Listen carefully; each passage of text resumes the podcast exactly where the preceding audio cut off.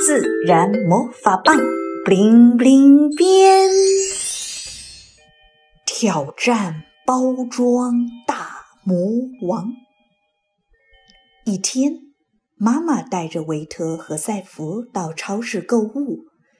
维特盯着一盒包装精美的巧克力，挪不开脚步。他正准备拿起巧克力，小精灵突然出现，一把抓住维特的手，说：“维特，小心，那是包装大魔王的恶作剧。”没等维特开口，赛弗就凑过来问：“什么是包装大魔王？”小精灵回答：“包装。”本来是一项很好的发明。想一想，如果牛奶、薯片等没有了包装，那会变成什么样呢？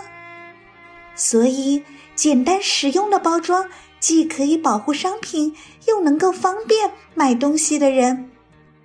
但是，包装是越多越好吗？你们再看看那盒巧克力，维特和赛弗。仔细观察起那盒巧克力，巧克力外面是一个精美的包装盒，里面分成了一个个的小格子，每个小格装着不同颜色的小纸盒，每个小纸盒里才是独立包装的巧克力。赛弗边思考边回答：“如果只是为了保护巧克力，好像一层包装就够了。”小精灵回答说。是呀，为了保护物品，有时候只需要一层包装。可是大魔王太喜欢包装了，他给物品里里外外裹上好几层包装，使物品看上去更豪华、更高档，这样就可以卖更多的钱。维特惊讶的接过话来：“那现在？”要吃掉这些巧克力，我们得拆掉一大堆的包装呢。小精灵说：“是呀，这些豪华包装大多中看不中用，最终只能被扔掉。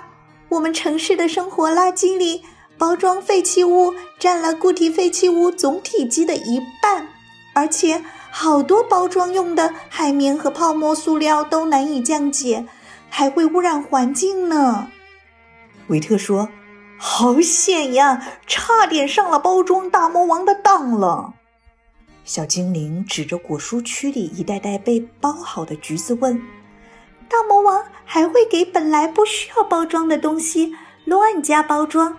比如这些橘子，你们觉得它们需要包装袋吗？”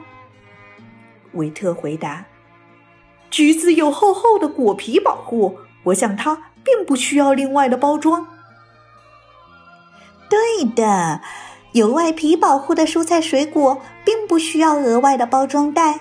只是现在越来越多的人忘记了包装最初的作用，他们上了包装大魔王的当了。